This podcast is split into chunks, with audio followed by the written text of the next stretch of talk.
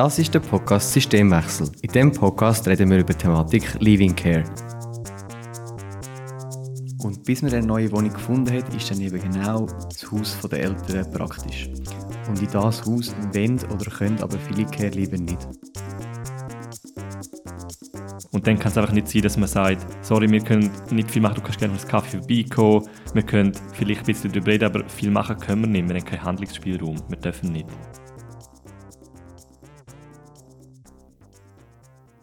Ich begrüße euch herzlich zur letzten Folge von unserer Podcast-Miniserie.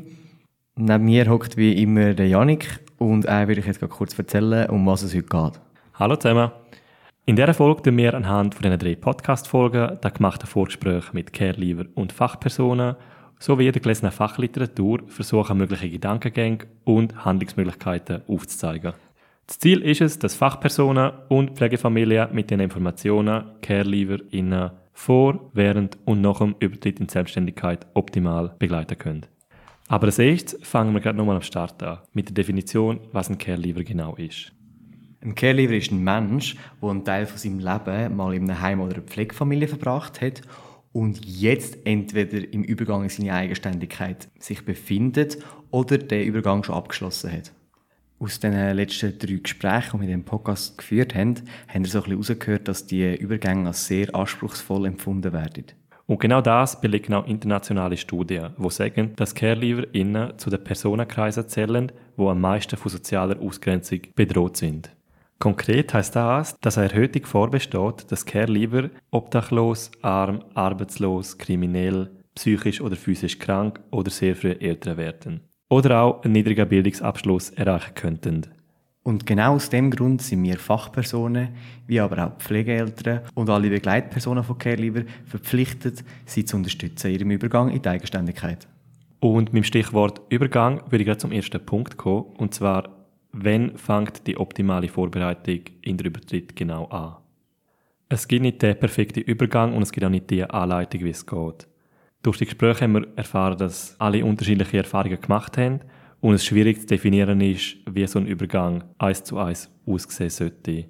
Und vor allem auch, wenn man ihn ansetzen soll. Auch nach der Rücksprache mit den Fachpersonen haben wir wie keine Antwort auf die Frage gekriegt und es gibt auch nicht die Antwort, wie jetzt auch schon gesagt das, was mir geblieben ist, ist, dass man wie schon beim Eintritt eigentlich den Austritt thematisieren soll.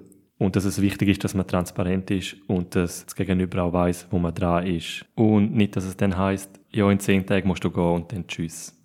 Das ist jetzt halt ein bisschen überspitzt gesagt, aber ich finde es einfach wichtig, dass man sicher eine gute Willkommenskultur, Gemeinschaftskultur hat und auch ein Abschiedsritual pflegt. Genau, weil das sind eigentlich genau die Momente, wo der Beziehungsaufbau kann gefördert werden zwischen unserem Klientel und uns Fachpersonen, wie aber auch zwischen den Jugendlichen. Denn man darf nicht vergessen, dass genau Care-Leaver negative Beziehungserfahrungen in ihren Herkunftsfamilien gemacht haben. Und genau darum sind so Ritual und Anlässe wichtig, dass sie sich als Individuum wertschätzt fühlen und sich beim Austritt nicht wie eine Nummer fühlen. Zum Thema Wertschätzung fällt mir jetzt gerade spontan ein, dass wir aus dem Gespräch einmal gehört haben, Rose, die um ihr Kopfküsse gekämpft hat, wo sie wie, es ist drei Jahre ihr Kopfküsse gewesen, genau. sie mit dem geschlafen, sie jetzt geliebt und hat wiederum gekämpft, um es mit heimzunehmen.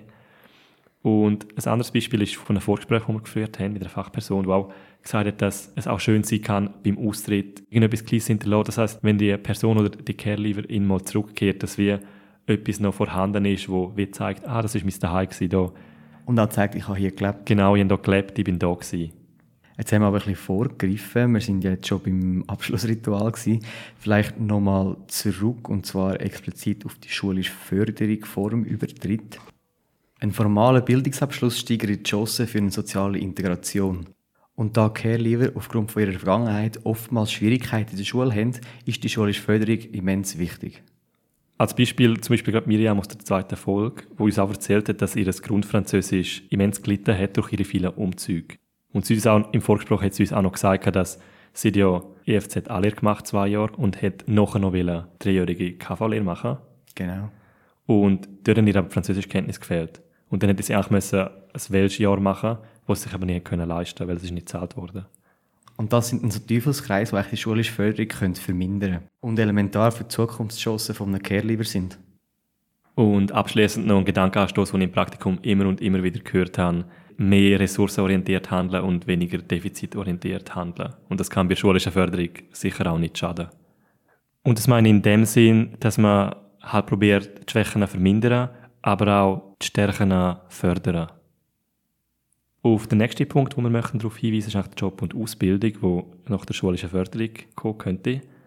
Grundsätzlich kann man ja davon ausgehen, dass das die Schule übernimmt, die Berufswahl. Jedoch kann es sicher auch nicht schaden, wenn man im Wohnkontext mit den Jugendlichen über ihre Berufswahl redet.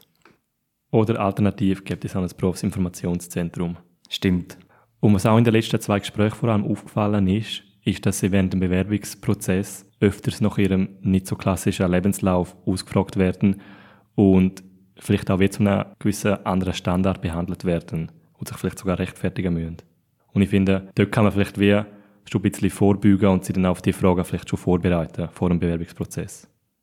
Und somit haben wir jetzt auch die schulische Förderung und Job und Ausbildung schon angeschaut. Als nächstes würde ich eigentlich sagen, kommen wir zur Vorbereitung im Allgemeinen, was man beachten könnte. Genau, und da sind ja eigentlich mehrere Sachen genannt worden in den letzten drei Folgen. Was ich sicher spannend gefunden habe, ist das Thema Einkauf. Das ist etwas recht schnell mal vergessen geht, obwohl es ja in vielen Heimen mittlerweile schon Kochprojekte gibt. Ähm, was mir einfach sicher kann bedenken kann, ist, dass eben zum Beispiel das Kochen für zehn Personen oder einfach für die ganze Wohngruppe nicht gleich das Kochen für sich allein nachher ist. Ähm, da könnte man zum Beispiel auch darauf schauen, wie man Tipps kann geben kann, wie man gescheit kann einkaufen kann, zum Beispiel auf Aktionen schauen, ähm, saisonal drauf schauen, regional oder auch ähm, Inhaltsstoffe, was heißt was. Genau, oder in den meisten Fällen sind ja mehrere Personen am Arbeiten und dass man vielleicht wie auch die Person, die in Übertritt kommt, halt wie rausnimmt und sagt, hey, wir können uns das zweite einkaufen und die anderen Fachpersonen könnten in der Gruppe essen und dass man wie schon mal vorbereitet ist, ah, jetzt können wir mal das zweite einkaufen, dass man so das Gefühl hat, auf was man schaut, so als Vorschlag. Genau, dann ein weiterer Punkt ist die Strukturplanung. Oft sind ja die Strukturen vom Heim wie verinnerlicht und die sind dann auf einmal nicht mehr um, wenn sie daheim sind. Und die geben ja auch eine gewisse Sicherheit. Ähm, und dass vielleicht auch jedes Mal so ein Tagesablauf thematisiert wird, wie, was mache ich denn, wenn ich überhaupt, wenn ich heimkomme? Wenn gar nicht einkaufen? Wenn, wenn gar nicht, wenn koche ich? Wenn gar nicht schlafen? Dass einfach so Strukturen mal thematisiert werden. Genau, und dann kann man wie auch gerade noch die Haushaltsführung wieder mhm. auch noch anhängen. Ja, genau. Da gehört zum Beispiel dazu, wie oft ich putze, wie oft wenn ich Post leere oder wie oft ich wasche. Vor allem der Punkt mit dem Briefkasten öffnen finde ich mega gut, weil nur schon als Beispiel, es kann hilfreich sein, wenn man mit ihnen zusammen Briefe öffnet, eins zu eins durchgeht und dann wie schaut, hey, was würdest du machen bei diesem Brief, was würdest du machen bei dieser Mahnung. Weil wenn man das nicht mit ihnen anschaut, kann es glaube recht schnell zu einem Ohnmachtgefühl führen, dass man dann wie überfordert ist und gar nicht richtig weiss, wie weiter. Ein weiterer Punkt ist das Wohnen, weil das Wohnen ist etwas, wo wir als Nicht-Care-Lieber oftmals als selbstverständlich anschauen und uns nie gross Gedanken über das machen.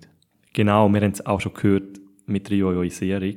Mhm. Das heisst, dass man wieder zurückgeht ins Familienhaus. Vielleicht kurz als Erinnerung, 44% der jungen Erwachsenen bleiben mittlerweile bis 25 daheim. Und auch die jungen Erwachsenen, die bis 25 daheim bleiben, gehen nach dem Auszug oftmals nochmals zurück. Das kann sein, auch bei, wenn nur schon ein Weg nicht mehr gut funktioniert. Und bis man eine neue Wohnung gefunden hat, ist dann eben genau das Haus der Eltern praktisch. Und in das Haus wollen oder können aber viele Care lieber nicht. Und wenn man das gemerkt hat, man wirklich auch darauf schauen, dass irgendwie eine Möglichkeit gefunden wird, dass die Care lieber nicht zurück in ihre ursprüngliche Familie müssen. Und wenn wir gerade beim Thema Wohnen sind, möchten wir nochmal schnell auf die Stiftung Equality hinweisen, wo ja auch ein Wohnkonzept gemacht hat, genau für das Anliegen, damit Care lieber innen eine Wohnung finden. Als Fachpersonen können wir sie sicher einerseits unterstützen in Sachen wie einen Betreibungsauszug bestellen, schauen, was da drauf steht, bei der Wohnungssuche helfen, was für eine Wohnung ist es überhaupt, wie komme ich zu Möbel, wo finde ich Möbel. Oder auch, wie Miriam noch schon gesagt hat, halt schauen, wie viele Steckdosen es hat, wie muss die Wohnung eingerichtet sein, ungefähr zu wissen, schon, was ist eine gute Wohnung, was ist eher eine schlechte Wohnung, was muss in einer Wohnung achten, was ist hilfreich. Die Lou hat uns in ihrem Vorgespräch auch noch ein gutes Beispiel aufgezeigt, wie komplex die ganze Wohnungssituation ist. Genau, wo sie wollte umziehen, hat sie abgeklärt, wie viele Leistungen das sie vom Kanton bekommt, beziehungsweise eben von der Gemeinde. Und hat dann anhand von dem Budget eine Wohnung gesucht. Ähm, hat die Wohnung gefunden, ist dann in die Wohnung umgezogen, hat dann aber gemerkt, dass er sich muss neu anmelden in dieser Gemeinde und hat dann in dieser Gemeinde nicht die gleiche Höhe an Leistungen bekommen, wo sie nachher natürlich in einen finanziellen Engpass geritten haben und sie zwungenermassen müssen extra Schichten arbeiten. Und wenn man das so hört, merkt man recht schnell, dass auch die Finanzen ein grosses Thema beim Wohnen sind, aber auch Finanzen sonst ein grosses Thema bei Care sind. Denn nebst Einsamkeit und fehlender Struktur ist genau das Thema Finanzen ein Thema, das sie zu kämpfen haben. Das haben wir auch im Austausch mit den drei Care-Leaverinnen sehr gut gehört, dass sie alle froh gewesen wären um frühzeitige Kenntnis über die finanziellen Mittel oder Möglichkeiten, was also auf sie zukommt. Oder als Beispiel fällt mir da gerade ein, Rose, die erzählt hat, dass sie extra nebenbei noch einen Steuerkurs gemacht hat, damit sie weiß endlich mal, wie es geht und nachher hat sie es für den ganzen Freundeskreis dürfen machen oder müssen machen. Oder auch die Lou, die im Vorgespräch gesagt hat, dass sie schon froh gewesen wäre, wenn, wenn sie einfach gewusst hätte, wie sie muss differenzieren, okay, das ist jetzt etwas, das muss ich zahlen, das ist eine Mahnung, das pressiert, das muss ich unbedingt, das muss unbedingt gezahlt werden, so Sachen. Um präventativ zu arbeiten, wäre sicher eine Möglichkeit, mit den Jugendlichen eine Budgetplanung zusammen zu erstellen und die eventuell schon anzupassen auf die zukünftigen Einkommen. Sei es jetzt zum Beispiel bei den einzelnen Lehrjahren oder sei es beim zukünftigen Gehalt in dem Beruf, den sie erlernen. Zusammenfassend würde ich sagen, dass wir einfach auf den Weg gehen möchten an eine Fachperson und Pflegefamilie, dass man vielleicht die Basics einfach nicht vergisst. Also eben das ganze Rechnungssystem, auch die kleinen versteckten Sachen wie Prämienverbilligung, was es genau ist, dass man sich anmelden kann, dass es wirklich einen grossen Unterschied machen kann. Halt probieren über die Steuern aufklären, über Betreibungsauszug und eben Budgetplanung machen, wenn möglich. Dass es so die kleinen Sachen sind, die schon recht einen grossen Unterschied machen können. Und eine weitere Sicherung, die man aus unserer Sicht planen mit den Jugendlichen, wäre, dass man mit ihnen thematisiert, dass man den Lohn oder ihr Taschengeld wie zu einem kleinen Teil auf das Sparkonto tut und dass sie dann, wenn sie den Austritt haben, eigentlich auf das Sparkonto Zugriff haben, dass falls mal etwas würde passieren, dass sie wie ein kleines Polster hätten. Und ich glaube, so ein Sparkonto könnte in schwierigen Situationen recht viel bewirken. Genau, und so tut man ja auch frühzeitig gesunden Umgang mit Geld fördern. Und jetzt kommen wir noch zum letzten Punkt, bevor wir zu den Unterstützungsmöglichkeiten kommen. Und das wären die Rechte und Pflichten, die mit sich kommen, während dem Übertritt und nach dem Übertritt. In der Schweiz existiert gar kein nationales Kinder- und Jugendhilfegesetz. Da möchte ich schnell ein Beispiel machen.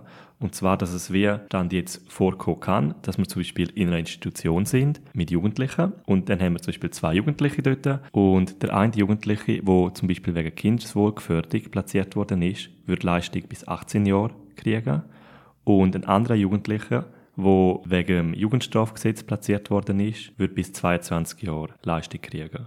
Und das ist halt ein Unterschied, der schon recht viel ausmachen kann, die vier Jahre, wo man jetzt in der Institution länger bleiben kann und in einem geschützten Rahmen ist. Wir haben ja schon recht oft erwähnt, dass die Leistungen und Angebote von Kanton zu Kanton sehr variieren aufgrund von unserem föderalistischen System. Und da gibt es ein Team namens Kompetenzzentrum Living Care, wo recht viel Arbeit geleistet hat für das Problem.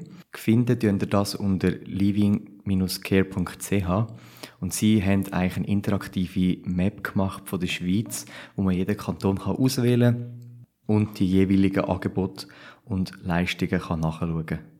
Wir werden die Seite sicher auch noch vermerken im Folgebeschreib, weil ähm, es lohnt sich sicher, dort mal drauf zu gehen. Es hat extrem viele Informationen drauf von Angeboten für Care-Leaver, wie auch die rechtlichen Grundlagen. Es hat ein Argumentarium über Living Care drin.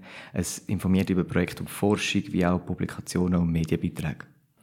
Und wenn du gerade vom Mapping redest, können wir auch gerade nochmal einen Hinweis zu Rose ihrem Vorstoß machen.